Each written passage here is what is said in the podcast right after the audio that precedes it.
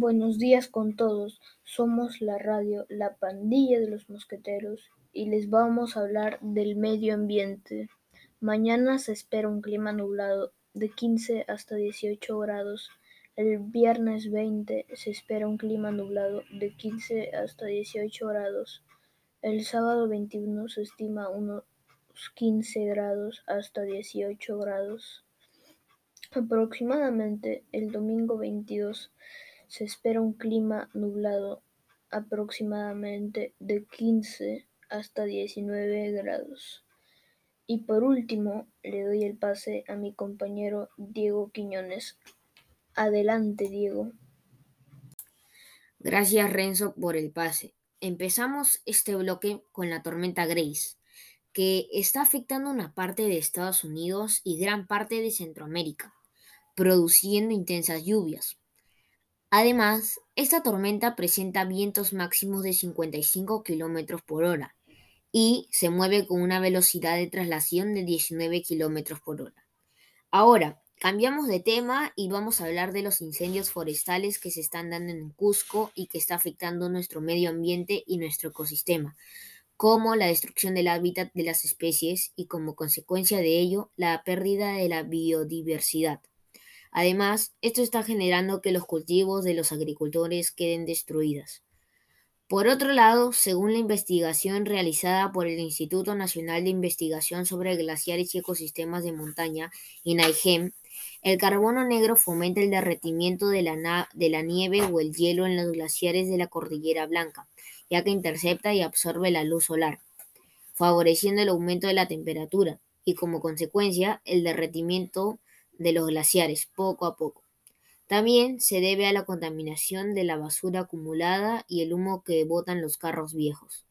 Y por último, la isla de residuos más conocido es la llamada Gran Mancha de Basura del Pacífico.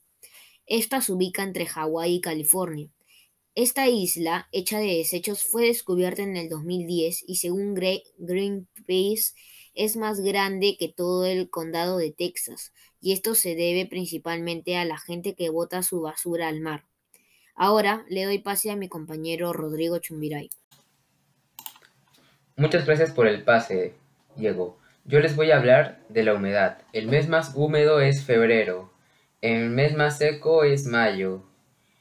En Lima hay mucha humedad por su ubicación geográfica. Lima tiene 91% de humedad, mientras que Cusco tiene 62% de humedad. La humedad da una sensación de menos temperatura. La zona de Lima donde hay más humedad es Villa María del Triunfo, que tiene 79% de humedad, mientras que la zona más seca de Lima es Lurín, Ahora le doy el pase a mi compañero Marcelo.